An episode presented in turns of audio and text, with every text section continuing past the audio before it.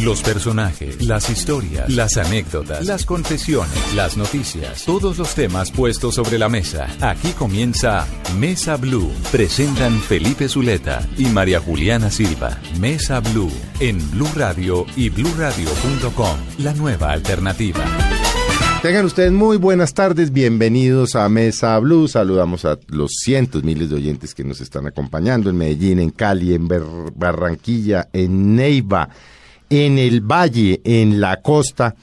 Y por supuesto a todos los que nos oyen a través de bluradio.com y de sus teléfonos inteligentes. María Juliana, buenas tardes. Felipe, buenas tardes y buenas tardes a todos los oyentes de Mesa Blue. Bueno, la dejo presentar hoy a nuestro invitado que no es sino que ustedes oigan el nombre y van a saber exactamente de quién se trata, un gran amigo, pero no está aquí por amigo, porque no solemos invitar a los amigos por amigos, sino por su talento, por su sensibilidad social, por su trayectoria y por su importancia. que nos, haga nos ha hecho reír durante mucho tiempo y pues específicamente para ser exacta, y ahí les doy una pista, los sábados en las noches en el canal Caracol. Ya, suficiente. Ya, dijo, ya con la voz ya saben de, quién se trata. Las iniciales, Ali. Se, se trata nada más ni nada menos que Ali Umar, compañero nuestro de trabajo, por supuesto, en Caracol Televisión. Y muchos, ¿cuántos que nos conocemos ya, Ali? Muchos años, ¿no? Muchos, muchos años, puede ser fácilmente 30, 30. Por lo menos 30 o 35 años de amistad con, con, eh, con Ali. Bueno, arranquemos, María Juliana. Le doy la posibilidad de hacer la primera, primera pregunta a Ali. Claro que sí, Ali. Muchísimas gracias por acompañarnos. Bienvenido. Eh, y cuéntenos, pues hablemos de la televisión, hablemos como de, de, su historia, su trayectoria, además que la televisión está de aniversario está de 60, de 60 años, está de cumpleaños, entonces eh, hablemos de la televisión, ¿cómo empezó su trayectoria por la televisión? ¿Cuántos años son? 60 de televisión, sí. 52 míos, de, pues, de estar vinculado a esto. Pero para romper el hielo y retomando la frase que nos hacía reír todos los sábados, un cuento de Juan, Nos hace reír de Juan Verdaguer, un cuento de Juan Verdaguer que era un hombre absolutamente genial. Este era el, el, uruguayo, el uruguayo. El uruguayo calvo. Que venía sábados felices y al Festival del Humor. Sí, sí, sí, un tipo estupendo. Me decía, mi mujer se ríe de todo lo que yo hago. Por eso no tenemos hijos. Uno de los apuntes graciosos de este hombre. Mira, este fenómeno fue a raíz de una equivocación. En el año 56 se hacía un programa en televisión para buscar artistas. No había actores. Entonces se llamaba El Primer Aplauso. Es que era televisión 13 de junio del 54, ¿no? Sí. O sea, no, no, estaba ras... Nacidos tres pues. años llevaba la televisión. Y pues eh, la gente que hacía los dramatizados, que no eran muchos, era gente de radio, básicamente, de la radio nacional. Mm, entonces empezaron a buscar actores para ser dramatizados y se creó ese programa que se llamaba El Primer Aplauso. Gente se inscribía, iba, le ponían unas pruebas, mire, usted es un cieguito y no sé qué, y va en un bus y nada. Y el público votaba y el ganador de los tres o cuatro concursantes que pasaban en cada emisión del programa recibía como premio un curso de actuación en una academia que tenía Boris Roth y Romero Lozano. Bernardo Romero. Yo no tenía vínculos con el arte para nada nadie en mi familia, nadie. Me gustaba simplemente, y yo veía el programa y me emocionaba mucho. Y una vez salió un negrito que hizo de ciego y me impresionó. Entonces fui al almacén de Enca, que era donde daban las boleticas, y dije, por favor, una boletica para el... Y me pasaron una, pero era para participar. Y yo quería era para votar. Yo llené los datos que me pedían ahí, un borde por ahí medio que encontré voto por el negrito que hizo de ciego y metieron. Como al mes me llamaron. Señor, ¿usted quiere participar? No. Pero usted salió mal. Sí. Este es usted, sí, señor. Pero entonces ya como que me brilló la cosa y le dije, no, está bien. Fui. ¿Qué edad tenía Ali? 14 años. Y escogieron tres niños. Más o menos de esa edad, 12, no, 12 años tendría. Un muchacho Fallad, que es escritor, Luis Fallad. Otro muchacho Camargo, y yo. Después ya lo Gané yo el concurso. ¿Qué papel hizo? Un niño que lo metían en un, chisme de escuela y entonces el que me había metido en el chisme llegaba a pedirme un favor y cómo reaccionaba yo, una cosa más o menos, de ese tenor. El hecho es que gané por votación y me imagino que los televidentes que podrían ser mil en el país o cinco No, mil, sí, vaya a saber. sí, sí, ¿Y cuántos votarían? Para ahí 30 votos. Sí, sí, no, pues claro. El hecho, gané, me gané la beca en la academia de Boris Roth y ahí, allá ellos me empezaron a meter en papelitos, en televisión, en todos esos dramatizados que se hacían de teledia- telediacto, mm, cuento el domingo, todo eso. Ahí me fui metiendo, me fui metiendo. Y, ¿Alcanzó a hacer eh, radioteatro, radionovelas? radionovela sí. Sí. No tanto, pues, como actor un, un poquito, como director varios años en Caracol. Inclusive tuve una huelga cuando entré porque todos los monstruos de las radionovelas, como así? Este señor, pues, un día que nos viene a dirigir. Y Boris Roth, que era un hombre muy, muy serio y muy íntegro, dijo, señor, yo les vine a informar, no a, no a consultar.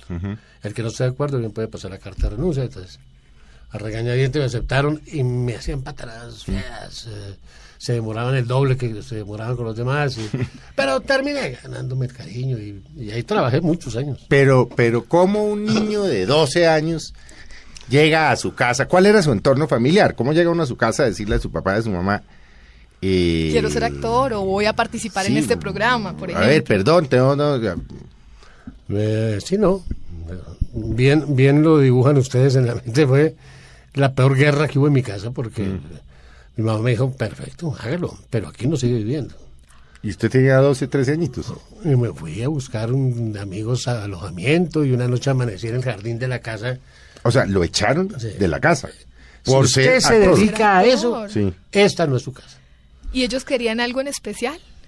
Como todos. Sí, Médico, economía, médico, abogado, abogado. Otra cosa, Mi sí. papá era comerciante, mi Sí. papá era palestino, Pale- tenía su almacén de ropa. Como etcétera, todos etcétera. los de la época. Mi mamá, una señora tradicional conservadora de provincia, de la provincia del Tequendama, Sí.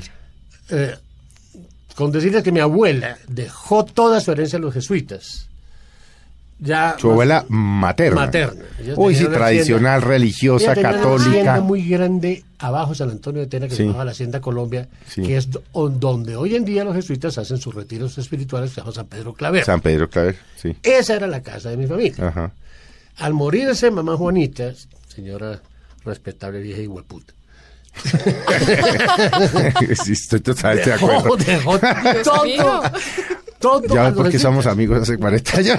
Sí, Dejó no me todo a los jesuitas. Sí, ay, güey. puta. Sí, Sí, tampoco, eso no hay- sí. y los jesuitas muy agradecidos nos dieron educación gratuita toda la vida. Toda la vida. Usted o sea, ya San la, en el. San Bartolomé Mayor o la Merced. El mayor. Sí. Cuando mi hijo fue a entrar, yo hubiera podido ir a pedir ese derecho. Pero no. No, ya, dije, no, no dependamos más de eso. Ah, pero se encargaron de la educación. Pues no, nos, nos becaron a todos. Pues a todos, no, mis, a mis dos hermanos y a mí. al- Ali, ¿y qué pasó con la relación con sus padres? Porque si a uno lo sacan de su casa a los 12 años o 13, Como todo, eso dura... dura un resentimiento muchos a- y uno vuelve. No, no, no, no, eso no dura mucho. Sí. Los viejos son muy, muy débiles y cuando Sí. ya me vieron acostado en el prado de la casa, mi mamá salió y lloró y mi hijito, venga, entre. Mm. Yo lo hice además con ese fin de que me encontraran a las cinco y media de la mañana en el jardín. Ahí tiradito. Ah, claro, uno hace sí. el Pero eso sabía que con eso les movía el corazón. Entonces, venga, mijo. Y ahí no me hablaban unos días. Y, y ahí, ahí, ahí las cosas van hablando. Después, me fui con mi papá porque mi papá tuvo una quiebra.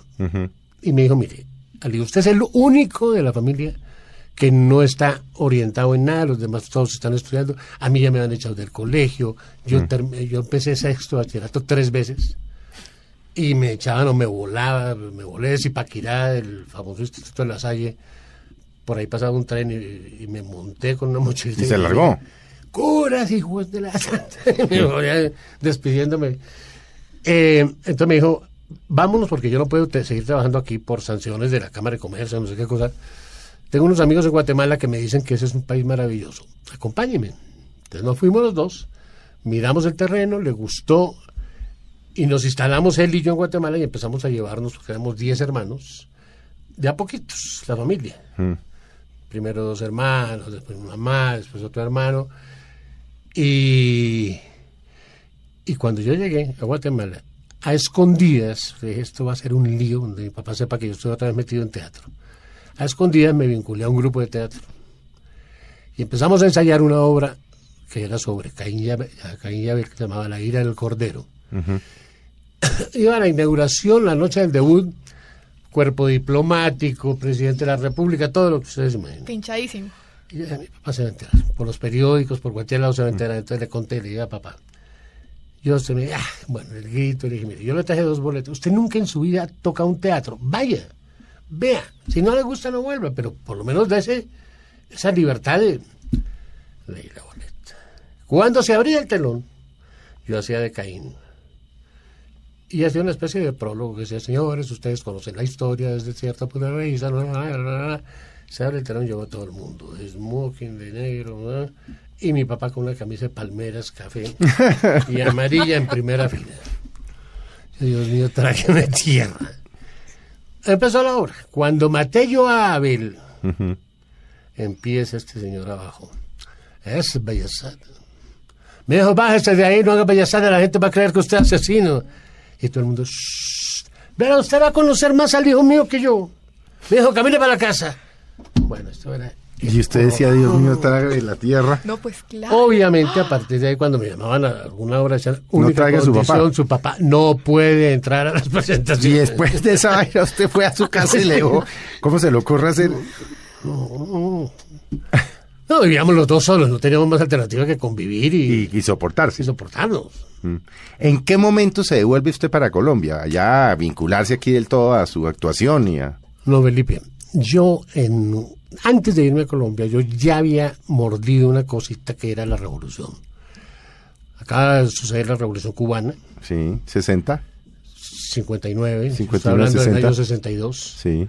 Entonces había una especie de fervor de toda la juventud y todo eso.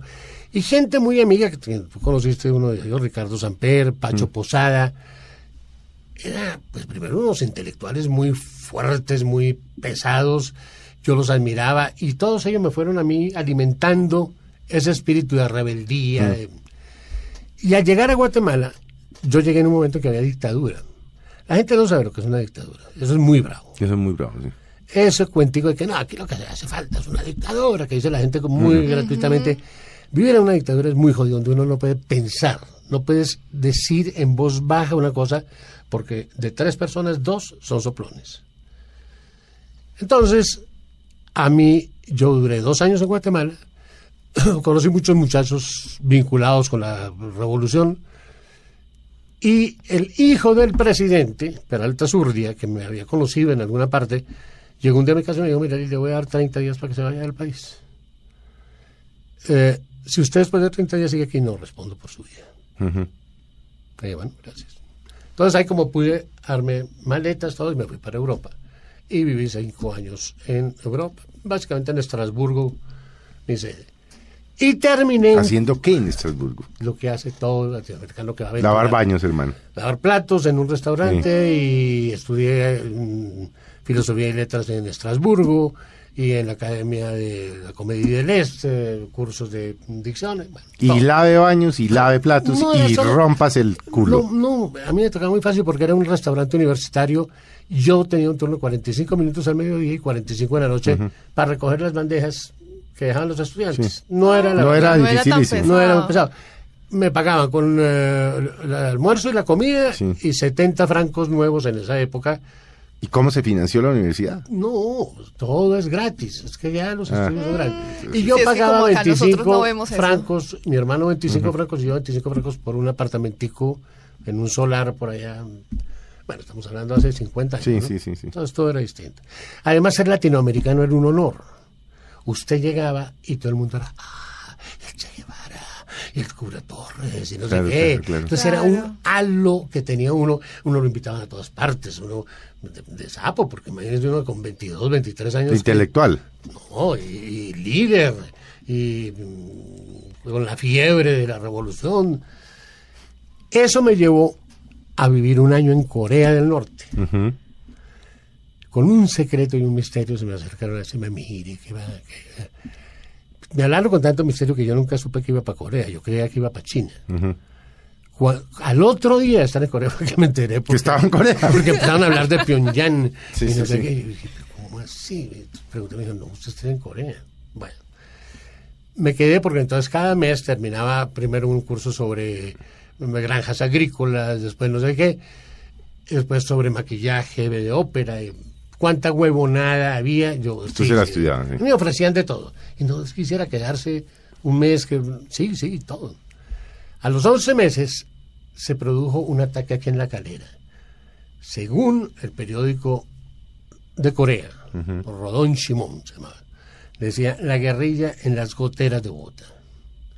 Yo dije, "Hueputa", llegaron y me agarraron y yo aquí. Eso estamos hablando de años 66, por ahí sí.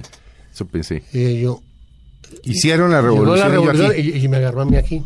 Y yo me imaginaba entrando por la séptima caballo y todo. Y dije, no, y yo como, me voy ya. A ver si alcanzo a llegar. Armé todo como pude, llegué. Y lo que había sido era que le habían robado un revólver a un policía en la calera. Esa había sido la, La revolución. Los golpes de, de la guerrilla. Que tumbaron un revólver Sí, sí, y un sí, par de sí. disparos y no más. Ese era todo el cuento. Pero el, el diario lo había mostrado No, y como sobre una todo cosa. el periódico oficial de- del Partido Comunista de, de Corea. Y ahí empecé yo a decepcionarme. De todas maneras terminé vinculado con las simpatías, terminé preso más de una vez. Me vinculé al grupo de teatro de Santiago García. Pero usted eh, en ese tiempo militaba con qué? ¿Con el Partido Comunista? Yo nunca o, fui, nunca o fui con el es que ¿O nunca con fui qué? militante. Con Yo era simpatizante. simpatizante. Sí. Ponía fiches y jodía. Sí, y- jodía y entonces si conseguía unas Sí, drogas para la sí. diarrea se las regalaba y Sí, sí, sí, todo ese sí, tipo sí. de cosas. Ok. Mm, Con el Partido Comunista nunca fui amigo. Nunca. Jamás. Usted era más línea china, más línea Claro. Movir. eh, Pero cuando ya fui a Corea, que Corea rompió con China Sí, también, claro. Entonces ya me quedé solo. Nos quedamos Ni lo uno los ni lo otro, sí. Los cubanos y yo. sí, sí, sí. sí, No, sí. no había nadie más. Sí, sí, sí. Eh, en alguna ocasión, estando yo detenido, eh, el teniente o el capitán que me interrogaba me dijo, hombre, mire, usted queda libre, ya, a partir de ahorita queda libre. ¿no? O sea, es usted muy vivo y nos engañó o usted es un ingenuo. De todas maneras, no tenemos para qué dejarlo aquí. Pero sí le voy a pedir una cosa. Mañana vamos a hacer un interrogatorio a una gente amiga suya. A mí me gustaría que usted oyera y tome decisiones. Yo le dije, bueno, me quedo. El otro día me subieron a una salita por un huequito yo los oía. Gente por la cual yo hubiera dado mi vida. Hablaban hasta por los codos, se delataban, inventaban, acusaban gente que no tiene nada que ver. Yo creo que con esa intención lo hizo el teniente sea, mire, Claro. mire la clase Mire de con gente. De gente con la que usted está Con andando. sí. con los que se está juntando. Yo salí y dije, no, no, eso no. Yo, yo, yo con esto no sigo. Y hasta ahí, nunca más volví a tener nexo con, con eh, la revolución. Mm. Y ahí se volvió a vincular a la A televisión. ¿O nunca la dejó? Tampoco. Yo en ese momento hacía teatro y radio Con Santiago García, ¿sí? con Santiago Sí. y trabajaba en 1020 en, en novelas. Televisión no, porque eso me parecía la prostitución de la Eso era el imperialismo. No, eso era, Sí. eso era venderse. Bernardo Romero, con quien yo había compartido apartamento en Roma, Bernardo Pereiro, Romero Pereiro. Él regresó de Italia, se vinculó a RT y me llamó y me dijo, y deje pendejear con esto. Y un día que llevaba yo 48 horas sin comer, sin probar un bocado, y amigos de teatro, yo los veía sentados en el cisne comiendo. Pastas. no, hamburguesa, cualquier cosa, a mí se me iban los ojos. Le digo que me. No, hermano, yo ahorita no. Se dije, yo no, yo no, ¿qué es esto? Uno limosneando y mendigando. Mañana me voy donde Bernardo y hablé con Bernardo. Le dije, Bernardo, mire. Ah, no, pero como usted estaba en ese plan de. La revolución y eh, no- no, no, no, ya no más, perdón. Bueno, listo. Y ahí, pues, ahí me metí, volví, vol- y ya, nunca más. ¿Cuáles fueron las primeras producciones en las que estuvo? Bueno, empecé como ejecutivo en RTI. Yo dirigía un programa que se llamaba Teletodo, que hacía Pacheco, Alcance de Estrella y un poco de cosas. Y mm, la primera no. Es que había muchos programas teatrales que no eran. Que eran, Que no eran novelas. No eran novelas. Mm, Cuentos del domingo, teatro de los martes, no sé qué cosas. Como novela, creo que el por lo menos el primer Candó fue una novela Le recuerdo algunas de, de esos años, Miri. Candó, La Candó. hija maldita, Crónica de un amor. Esa fue mía. Y Crónica, la hija maldita fue la que me llevó a mí a retirarme de la actuación. Era tan mala, Pero tan mala esa novela. Yo grababa los lunes. Y a mí desde el sábado me empezaba el dolor de estómago. ¿De verdad? El domingo me dan ganas de vomitar. Y el lunes llegaba yo temblando al estudio. Yo decía, no, esto no puede ser el trabajo. El trabajo no se le puede convertir a uno en una cosa En una tan pesadilla. Sí. Y juré, dije yo, terminó la novela y dije, nunca más vuelvo. Porque tú no te puedes dar el lujo en esto de escoger en qué actúas, en qué no, porque te mueres de hambre. Sí. Es decir, si aquí te pagaran muy bien y podrías hacer una cosa cada cinco años, bien. Pero es que aquí te toca vivir del día a día. El actor tiene que vivir del día a día. Así ganes bien, porque después vienen épocas malas. Las vacas flacas. Pero es que tiene vainas, mire, candidato, Caminos de Gloria, La Herencia, Vendaval y Antón García. Estamos hablando de los setentas, ¿no? Esto casi Sí. todo es de los setentas, no alcanza ni siquiera ese principio de los ochentas, y yo no me acuerdo, si no estoy mal en mi memoria. Bueno, Teatro Popular Caracol, Teatro Cinevisión. Sí. Eso es... Sí, no, eso es grande. entonces, entonces, ¿le gusta más dirigir? No es que le guste, mejor dicho, es que uno como director, bueno, hablo de la época en que yo dirigía, uno escogía la obra, hacía el reparto, y miraba las locaciones, grababa, editaba, musicalizaba. Hacía todo. Lo que salía al aire era de uno, bueno o malo era de uno. Hoy en día es un director para la unidad móvil 1, otro director para la unidad móvil 2, otro director en estudio, otra persona edita, otra persona musicaliza, otra- el reparto te lo dan hecho. la- Entonces, eh, lo que sale ahí no es de uno. Es una mezcla de cosas que a veces resultan bien, a veces me resultan mal. Y como actor está sujeto a que le pase uno lo de la hija maldita que para poder mantener más o menos una permanencia tienes que hacer cosas buenas y malas y desastrosas.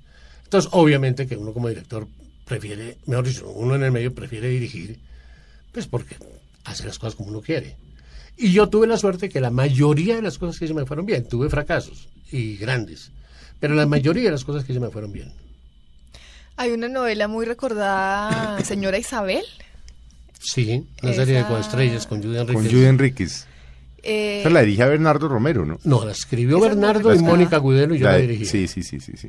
sí. ¿Cómo era, por ejemplo, dirigir una, es por lo menos esa, esa serie, esa novela? ¿Cómo eran las rutinas, las personas? Mira, ¿Cómo era Y todo? dirigir vedettes, que es jodidísimo. Sí, pero es que acuérdate que yo había crecido con ellos, Mm. entonces no me veían como un extraño, Sino como un amigo. es como un amigo. Y yo fui muy querido en el medio, yo era una persona, yo he sido simpático. y- Mm. Sí, no, pues es charachero y Entonces- odia los chistes porque tiene un sentido del humor buenísimo. No, Entonces, no, no le gustan los chistes. No, lo que pasa es que, Felipe, cuando yo oigo Pero más o menos principio estuvo 500 bueno. chistes en la semana. Entonces no quiere saber de Pues a mí chistes. tiene que ser un chiste extremadamente bueno y Pa' que lo haga reír. Para que me cause risa, porque Sí, el resto sí. yo digo 400 o 500 chistes semanales y no estoy exagerando. Ayer, por ejemplo, tuve una sesión de las 6 de la mañana hasta las 11 de la noche De sábado feliz. grabando Sábado Feliz. Sí.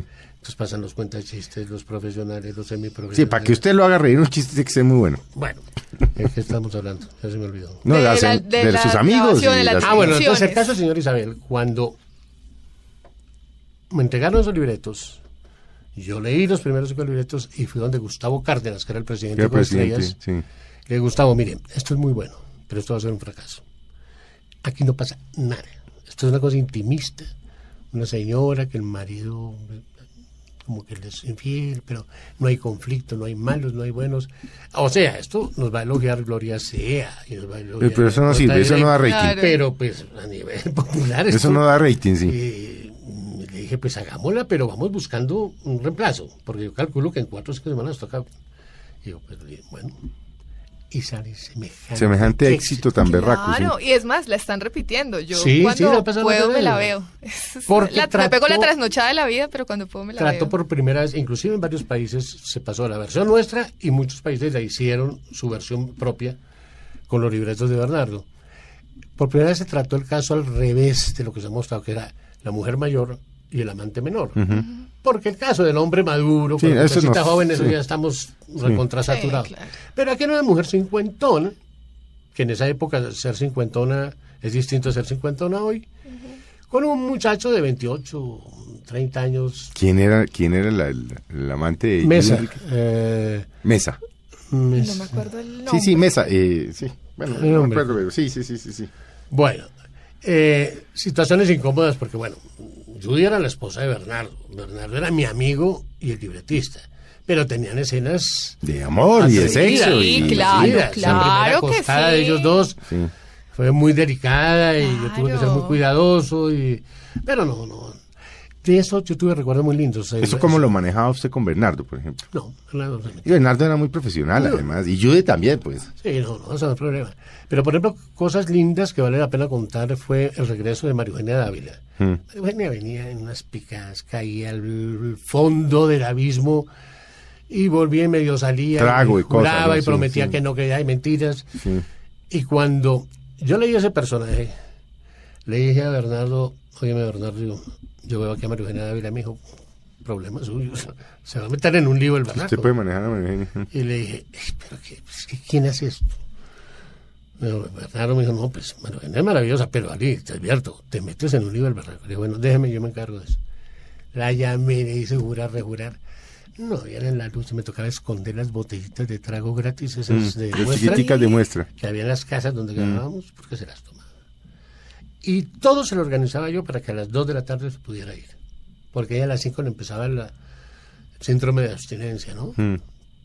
Entonces... Lástima, gran actriz María Eugenia. No, no, yo la adoro, la Una adoro. maravillosa actriz. Y el papel que hizo ahí fue maravilloso. Maravilloso. Tal vez fue el último papel de María Eugenia en la televisión. Por ahí ha hecho cositas en novelas. Sí, pero muy ya no, no. Gran actriz. Sí, uf, maravillosa. Sí. Y bella mujer. Sí. Seguiremos hablando con Ali Umar, maravilloso. No hemos empezado y ya se nos va a acabar el programa. ¿eh? Es lo que nos pasa siempre Pasa con los invitados como, siempre, sí. como Ali, que se pasa volando. Ya volvemos con ustedes. Síganos acompañando aquí en Mesa Blue. Ya regresamos con Ali Umar en Mesa Blue.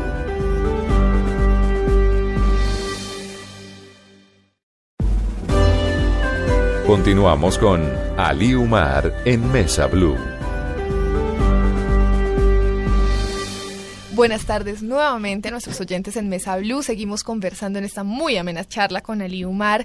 Hemos pasado por su vida desde sus épocas políticas y revolucionarias hasta sus ingreso, hasta su ingreso al teatro, la televisión, su faceta como actor, director. Y pues ahora, ahora hablemos del presente. Pero yo Hablemos quiero, de- yo quiero Ah, meterlo en Ali. Yo no sé si a Ali favor. le incomoda este tema, de golpe no le incomoda. Y es que hace muchos años, cuando hacíamos un programa por la mañana eh, que se llamaba En Vivo, tal vez el primer Sí, programa sí, que sí, se hizo por la mañana en televisión, Claro, con... estuvieron allá, estamos hablando del año 95, Ali, tal vez. Estuvieron allá Guiomar Jaramillo, su señora, y Fabio, su hijo. eh, porque eh, tal vez en ese momento, eh, y nos llama mucho la atención, Guiomar le donó un riñón a Fabio, su Sí, hijo. correcto. ¿Cómo fueron esos momentos tan difíciles cuando le dicen a uno, bueno, su hijo se va a morir, salvo que... Mire, la verdad es que nunca se supo, por desgraciadamente un descuido médico, parece que hubo una infección renal maltratada. Y eso quedó ahí, que le fue haciendo daño al riñón, y solo a los 14 años se vino a descubrir, porque Fabio orinó sangre, y entonces, ah, bueno, exámenes, ah, ah, síntesis, había un riñón totalmente perdido y el otro ya a medio perdido. Entonces los médicos dicen, mire, no hay alternativa, trasplante. Averiguamos si Medellín era la ciudad donde mayor cantidad de trasplantes renales se habían hecho en el país.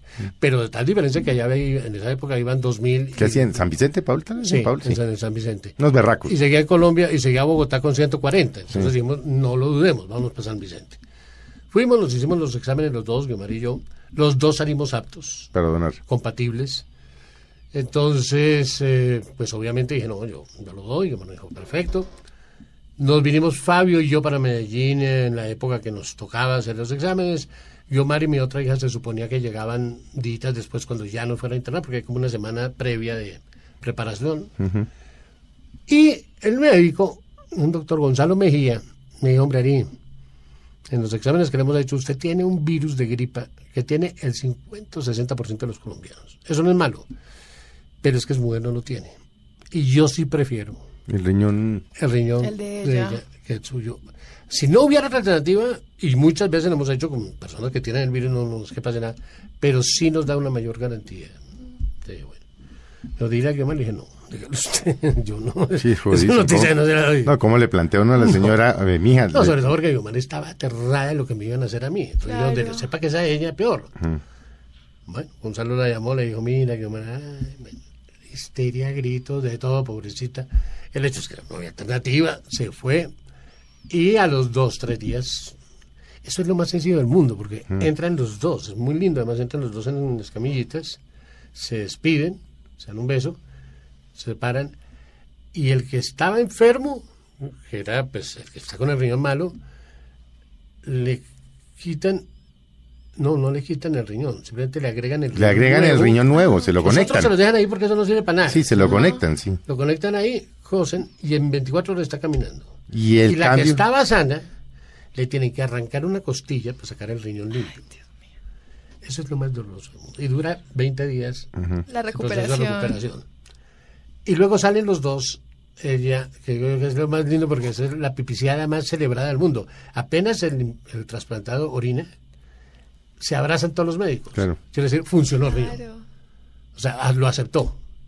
Entonces, cuando uno oye, ¡ah! Es porque orinó el Orinó. trasplantado, el que recibió el órgano. Claro. Bueno, no ha sido fácil porque a lo largo de estos 19 años que llevamos, ¿Esto en qué año fue? Noven- Hasta 93, 94. yo, no- yo sé que fue hace 19 años porque eso fue el día Entonces que- estamos hablando de- del, del 93. 93, el día que se inauguró el metro. Sí, estamos hablando del Exactamente 93. ese día lo.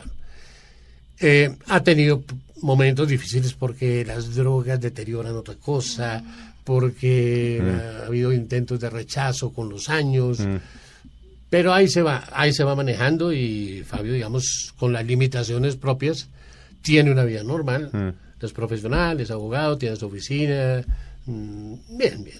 Él también estuvo en el mundo de la actuación, ¿no? Pero muy momento- chiquitico, en un programa que se llamaba, ¿cómo se llamaba? Los Ángeles. ¿cómo se El llamaba? ángel de piedra, El Ángel de Piedra, estuvo Fabio, pero era un monito chiquitico, que Tenía tendría cinco años o seis. seis años tenía. Sí, y nunca más volvió a la actuación de Fabio. Después hizo, imagínate, y alcanzó otras cositas, hasta que un día pues me dijo, papá, yo quiero dedicarme a esto. Al derecho, además lo que le gusta es el derecho, ¿no? No, en esa me- cuando me planteó me dijo, papá, yo me quiero dedicar a la actuación, esto es lo mío, tendría nueve años. ¿Cómo le dice uno? No, si todo lo que uno es se lo debe a esto, ¿con, con qué cara le va a decir uno no? Sí, usted Sí, se va a botar de su casa por cuenta de eso. Sí, entonces le dije, mira, Fabio, esto no es fácil. Claro, pero o sea, además era un poco la misma situación en la que... Sí, no. De años atrás, ¿no? Afortunadamente, a él le tocó oír llamadas que me hacen muchas veces compañeros en una situación horrible. Ali, por favor, mira, me tocó vender el apartamento, deme algo, cualquier papelito. Y hay personajes importantes y ya muy ubicados, muy posicionados. Entonces Fabio dijo, no, no, pues esto le pasa A pongo reconocer. nombres, a Armando Gutiérrez o a Sí. Ese es el futuro que me espera a mí. No. Ahí, se- ahí fue que decidió hacerse abogado. Sí, y ahí no. Y, y su hija nunca se le ocurrió. Claro, mi hija, es que las- uno- por culipronto le pasan las cosas. Cuando yo hacía los cuervos, Sí. También muy, Uy, muy pues, el reconocida con Teresa RTI con- no, pues, maravillosa. Sí, claro. aparecía una niñita, ya- ya unos hippies por allá y se apoderaban de la casa y, y no sé qué. Mm. Y uno de esos hippies que era Capetillo, Guillermo Capetillo, llegaba con una niñita de tres años, que era un angelito. Entonces, Julio Jiménez, que escribía, me dijo, Ali, y la hija suya. Le dije, ay, no, no, no. Me dijo, Ali, no, es una cosa Déjemela No me quieta, enredes. déjemela quieta. es que, mira, si es de un año, uno mete un muñequito y una cobija y ya. Si es de cinco años o seis, ya entiende.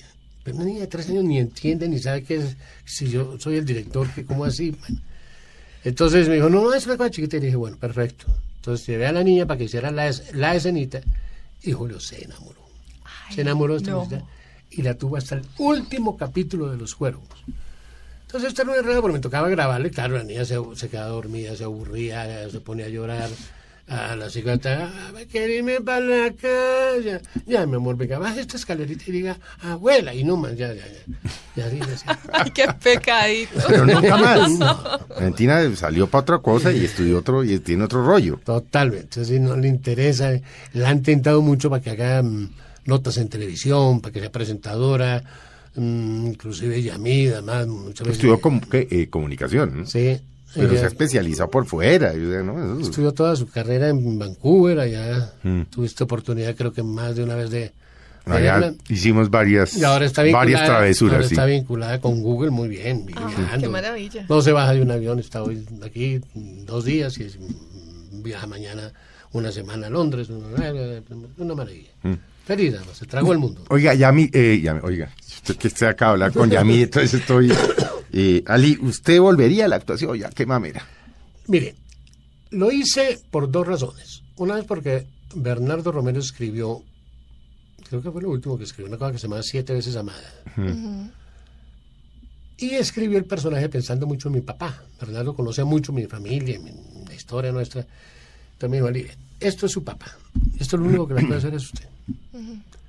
Yo ya estaba vinculado a Caracol. Entonces dije, no. Bernardo. Me dijo, hasta que habló con Caracol y dijo, "Mire, o esto lo hace Ali o yo lo escribo esto.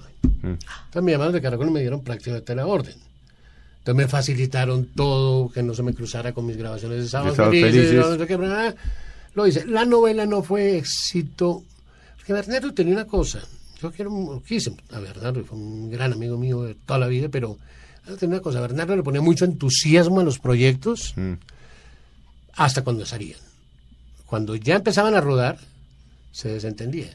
Y se metía en el siguiente Entregaba libretos, punto. Sí, no, muchas veces se los, se los eh, eh, encargaba a su hija, o a la- como él tenía un taller, taller de gente muy... pues en ese taller estaba Fernando Gaitán, estaba Mónica Gudelo. Juana ¿no? Uribe. Sí, había un grupo de gente. Entonces. Bernardo los orientaba y cuando ya la serie o la novela empezaba a rodar, seguían ellos y Bernardo se metía en el siguiente proyecto, de nuevo. Pero uno lo sentía. O sea, tenía buenos arranques, pero hasta ahí. De escribir Bernardo Y entra otra. y entraba otra persona. Claro. No porque fuera malo, era distinto. Bernardo te- escribía muy bien, Bernardo. Tipo muy talentoso. El- el- los diálogos de Bernardo eran precisos, eran ricos, eran muy bien estructurados. Entonces, eh, con Amada pasó eso. La salida de Bernardo, como la salida por el Mutis, que dicen, de Bernardo, como que. digo. Y luego hice una cosa que me dijeron, son 13 capítulos y me pagaban supremamente bien. Fue la versión que se hizo en Miami de Sin Tetas. Ujú. Se llamaba Sin Seno, No hay Paraíso. Sí. Había un mafioso, como un Pablito Escobar ahí. Y me llamó Marón y me dijo, Ali, son 13 capitulitos y me pagan en dólares y muy bien. Y entonces dije, bueno. eso. Me voy para Miami a grabar. No, no. ¿O eso lo hicieron todo- acá? todo- todo acá. Sí. No, en Miami había cositas, pero... Pero Yo- hoy día le daría jartera. Sí. Sí, sí, porque es que... Felipe, yo ya estoy viejo. Yo ya no estoy para matarme. A mí Sábados Felices me exige... Bueno, pero perdón, matarse si acaba de contar que estuvo de 6 de la mañana a 11 de la noche. Bueno, pero yo trabajo ocho días En al mes. felices, sí. Yo trabajo ocho días al mes. Ah, usted graba todo en 8 días. Ah, Yo grabo un día todo lo que es público. Sí. Otro día hago sketch. Mm. Otro día hago parodias. O sea, sumado no llego a ocho días. Entonces, eso me permite a mí descansar. Leer que le encanta, leer, música. Irme a, la, irme a la finca, Sí. armar viajecitos con mi familia, no largos porque nunca tengo más de 10 días, pero Mm. viajecitos. Chinchiná, se van a su finquita, sí. Entonces, si yo me meto en una novela, esto de todos los días a las 6 de la mañana. Ya no, no, 10 de no, la no, no jartera. Sí, la verdad no, y- y no, no me gusta como, o sea, no estoy diciendo que sea mejor o peor que como lo hacemos nosotros. No me gusta el esquema como se está manejando.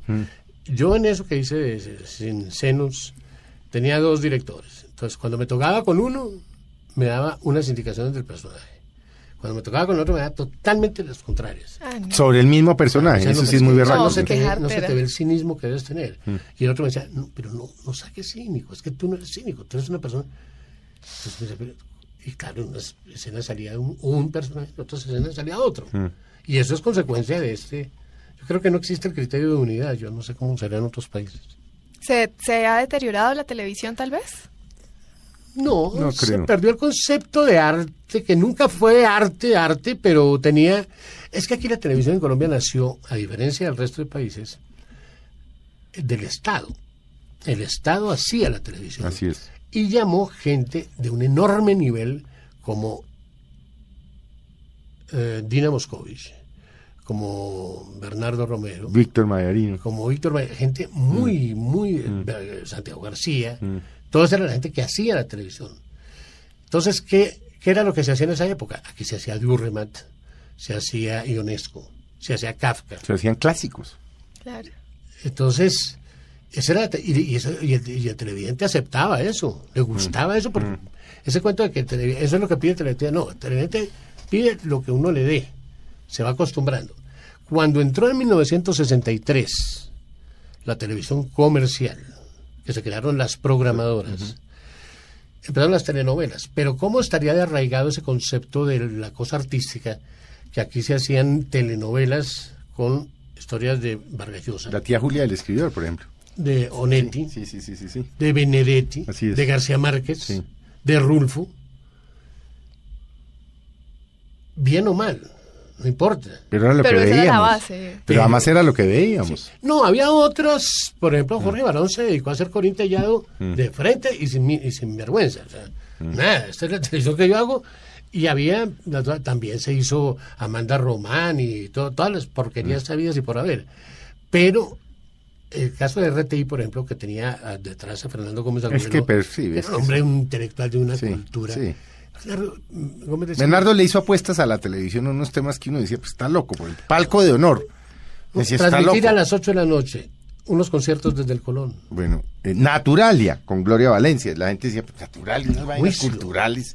El juicio, unos programas Sí, por eso. que decía, pero, para le eso- apostaba. Pero Sí, para claro. eso se necesitaba un hombre de la estructura intelectual de, de Fernando Gómez de. Gómez. Sí, Y el mismo Peñaranda. de Punch. Sí. Sí. es que eran, mejor dicho, ellos sabían que esto era un negocio, pero no era lo único. Ellos decían, además de negocio, esto tiene que servir para educar, para entretener, Mm. para aportarle al, al país. Entonces, Bernardo decía, Gómez decía, mira, hombre, yo hago este programa porque esa porquería me permite hacer palco de honor. Mm. Cuando uno le lleva un proyecto a Gómez, lo miraba y decía, "Mm, ¿sabe qué es lo único que me preocupa? Yo decía, ¿qué? Que me gusta. Porque si, si a mí me gusta, esto es un fracaso. Sí, claro. Entonces a mí lo único que me preocupa de este proyecto es que me gusta. Eso no va a funcionar. Sí, ese era un tipo muy talentoso. el papá de la televisión, de hecho, ¿no? Ah, María. Tomatrago, divertido. Vaquiano, ¿no? Totalmente. Porque yo creo que usted y yo compartimos más de un... Él se enfureció una vez porque yo metí una obra de Bach de fondo de una... No, no, no se podía tocar Bach. Me dijo, pero ¿cómo usa Bach en eso? No, él era... es una, anécdota muy simpática. le echaba la ¿Cuál era la anécdota de... Usted se la vio oír varias veces a Fernando Gómez Agudelo. Usted era más amigo de él. Yo era más joven, pues, porque yo tenía 25, 26 años siendo director en Revisión. Ustedes ya eran veteranos. Cuando... Alguna anécdota que él contó de alguna orquesta que tocó a Malvac y el avión se cayó. Y él contaba esa vaina. Decía, estos se pusieron a tocar Bach, estos chambones. Carajo. Ahí están las cosas. Y cogieron el avión y se cayó el avión. Ah, eso. Yo decía, Gómez, estás hablando en borrador. Hay una anécdota muy, muy simpática, es que él era absolutamente experto en electrónica. Gómez agarraba un equipo, bueno, tenía el equipo de sonido en su casa más maravilloso del mundo. No, pues que hacía unos conciertos. Era un placer a donde eh, y Gómez. dos o tres presidentes que yo sepa lo llamaron para que les ayudara a instalar El último Gaviria. el sonido, Ah, sí. el sonido de Palacio. Sí. Con Belisario fue a montarle su equipo y en esos días había surgido un movimiento subversivo que se llamaba ADO, Alianza Democrática Obrera o no sé qué. Y había un aparato para darle vuelta a las imágenes que se llamaba ADO. En televisión. Sí, que lo habían traído Gómez de Alemania no sé dónde. Entonces podía hacer trucos. Sí, sí, que sí. Por primera vez en Colombia, eso no se sabe. Y por alguna razón, Belisario le habló a Gómez de lado, de la berraquera que era helado, pues haber llegado a un acuerdo con el hado, no sé qué, y Gómez creyó que le estaban hablando. Y duraron cinco minutos hablando cada uno de su hado. De su hado. Y todo coincidía aparentemente como Que daban vueltas para no sé qué, no sé qué. que además que que- esto le da la vuelta a todo. Decía, pero es que eso es bueno. Que sí. Eso es bueno porque el país no puede quedarse en el pasado. Sí, sí, sí. Esto de- y se Ay, no, Cambia, divertidísimo. cambia la imagen, no sé qué. Sí, sí, sí. sí, sí, sí. Ali, bueno, ¿cómo se vislumbra en unos años? Pues, o se va a quedar ahí haciendo sus sábados feliz, o en un momento va a decir, ah, Me retiro como en Chinchinao. Felipe, uno a los 70 años ya no puede hablar del futuro. No, ya el futuro ¿por qué pasó. No, no, no, bueno, pero No. lo tiene, pues tiene Sí, el día de mañana, no, pasa decir, mañana. Pretender uno de estas alturas empezar un proyecto, no. No. Yo calculo. ¿A usted le gusta mucho lo que hace? Sí, pero calculo que también Se mamará. mm, tengo que póngale cinco años más de capacidad física antes de que empiece a, las dolencias a joderme y a Sí. impedirme pues, que el mismo canal diga, oiga, ya, este, este viejito ya, ya está bien, ya empecemos en otro. Entonces yo me veo cinco años más. Me gustaría, para que vean, llegar a los 50 años de Estados Felices. ¿Qué es estoy hablando siete años. Trabajando. ¿De golpe? llegar a la celebración. Yo hice los 30, los 40. llegar a los Usted 50. hoy en día es más, más cuidadoso con su salud de lo que era hace 20, ¿no? Pero obviamente, no, es que no, no se cuidaba nada. Sí, es que uno no se cuidaba. Nada, no. Yo ahorita no paso un mes sin estar en un médico y no paso dos meses sin hacerme exámenes Sí. y Se tengo cuida. una bolsita llena de pepitas y medicaditas y, y, y no, y, sufro de buena Su- sufre de buena salud. buena salud. Sí, sí, sí, sí, sí. O sea que usted, si le aguanta el cuerpo, Sí, estaría ahí sí. feliz. Yo pienso que me aguantan los siete años y sí me gustaría como hecho histórico Mm. ser la cabeza y el timonel de ese proyecto cuando llegue a los 50 años. ¿Cuánto lleva en Sábado Feliz? Cuaren- yo- Yo llevo 12 años Sí. y faltan 7 para que llegue a los 50, serían 7 como 20 años eh, al frente del programa. ¿Por qué, por qué tan exitosos Sábados Felices? Yo creo que es el, progr- el programa que más ha durado en... Esto- no, y el, en- el de mayor rating. Sí, Además- pero es que fin de semana. eso tiene varias razones. Una, esto, se- esto se volvió una institución. Sí. Mm. hace parte de la cultura del colombiano los sábados sentarse a ver El Sábado. Felices. No a las tres horas, se paran y van y, van y vuelven y a la media hora vuelven y lo encienden y ahí sigue y después hacen unas llamadas y no sé qué y, ah, se sirven un whisky, Porque es que además, además si uno se levanta del asiento, no, no se desconecta, o sea, Por no eso, pierde porque el como hilo. son segmentos que empiezan y terminan, no es que perdiste el hilo ni que Sí. nada. No pasa nada, va uno y come y vuelve y ahí está el programa. Sí, son tres horas. Es que- Segundo, eh, nosotros tenemos un segmento de la población que no es, no es fiel, que es entre los 18 y los 25. Un pelado no está el sábado a las 8 No, no está. para sentarse. ya sabes. Eso muy ya rara vez. nosotros, sí. Muy rara vez. Los pelados son muy buenos seguidores de Sábados Felices hasta los 15, 16. Ahí se van. Y vuelven después de los 25.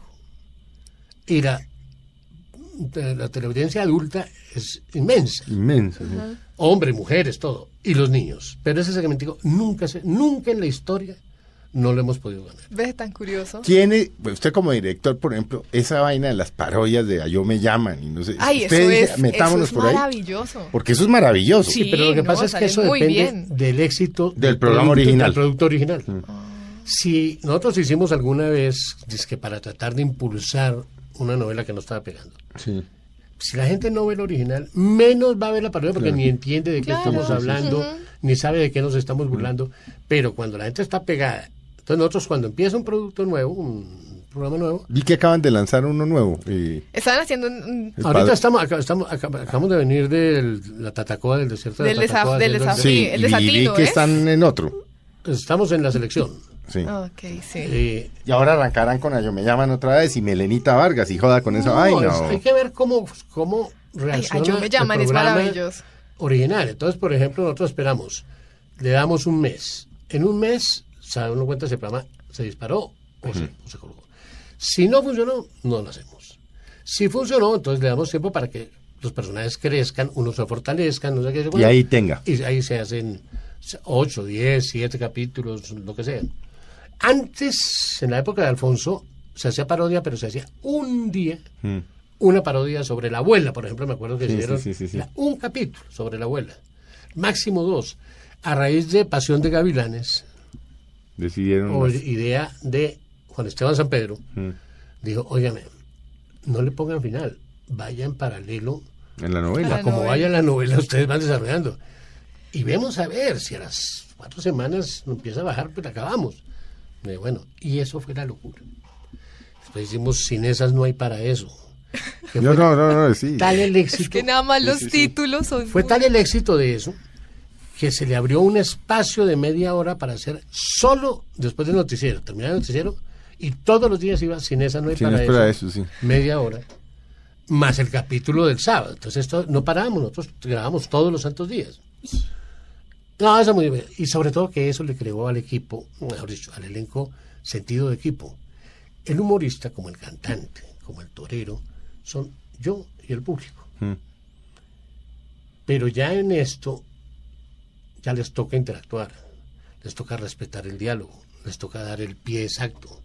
Entonces eso los fue obligando. toca actuar. Claro, los fue Claro. obligando A formarlos a además co- como a- actores porque no eran a actores. comportarse como actores, a comportarse como grupo. Entonces, eh, no fue fácil, pero, pero se logró. Y además, yo creo que otro éxito puede ser que se han mantenido por lo menos figuras visibles, o sea, personajes, ¿sí? Como humoristas desde de Nosotros por muchísimo respeto, tiempo. nosotros por respeto tenemos unos personajes que ya, por ejemplo, el flaquito agudelo al final no, no era capaz con dos frasecitas, Mm. pero se las dejábamos para que no se sintiera él como aislado Mm. hasta que murió. Eh, ahora está muy mal Enrique Colavisa. Mm. Eh, Huguito Patiño. Hugo está muy, carajo, está muy bien, Hugo. muy todavía. bien, tiene Sí. 85, Yo me lo 86 encuentro años. aquí cuando salgo de la emisora no, aquí abajo en Caracol se y lo saluda a uno. Y, y muy bien. claro. Es el único que queda de los Originales. que crearon el programa. porque el hombre Caimán, por ejemplo, llegó como cuatro años después. Sí. Y así muchos fueron vinculándose con los años. Pero Hu- Huguito es el único que queda. Y luego la sangre nueva que va entrando. Porque es que los concursantes, cuando resultan muy buenos, los dejamos ya, cuando se cuajan, los cogemos y les proponemos, vénganse para Mm. el elenco. Entonces así salió Tricky Tracker, habló a Dioselina, Hassan. Y han pegado, les ha ido muy bien. Claro. Es gente que llegó ahí de espontánea. Como concursante. A contar, como sí, sí. Concursante cualquiera a contar chistes. Bueno, se nos acabó el tiempo. Ay, Albertino. Claro. Sí, no, es que, no, pero bueno, maravilloso. Sí, claro. Es que lo que siempre nos pasa, Ali, yo se lo digo, es que acaba uno hablando y acaban contándole una cantidad de historias de la vida, de política, cosa que uno, Pues vea, hagamos una cosa. ¿Nos queda, ¿Cuánto dijimos? ¿Seis años más? ¿En Siete. ¿Seis años? eh, cuan- pa lo- o sea, para los 50 de Sábados Felices hacemos otro. Claro, Ahí ya las gafas serán distintas, las condiciones Ya, distintas. ya, No, ya. pero veámonos ahí antes. me, ahí me preguntan lo que me iban a preguntar. ¿no? Pero veámonos antecitos, ¿no? De pronto siete años es. Sí, sí, sí, sí, sí. Ali, muchas gracias de verdad por haber estado con nosotros, No, hombre, a ustedes, a amigos de, de Mesa Blue y de verdad pues es una delicia tenerlo acá. Sí, claro. Tener al amigo, al compañero de trabajo. Y además a la persona que hemos visto por muchísimo tiempo en televisión, o sea, una institución. Cuando yo me encuentro a mis amigos, a los viejitos que hay siempre, ahora es en las funerarias, ay, ay, ay, en las funerarias. Siempre que se muere alguien, no, ay, ahí está Julio Sánchez Vanegas. No hay que ir a entierros. No, no yo, yo soy muy cruel. Digo, ¿usted vino a este entierro o vino a separar sala? Ay, no. Bueno, Ali, una- muchas gracias. A ustedes muchas gracias. Los esperamos dentro de ocho días en Mesa Blue y tengan una muy buena tarde.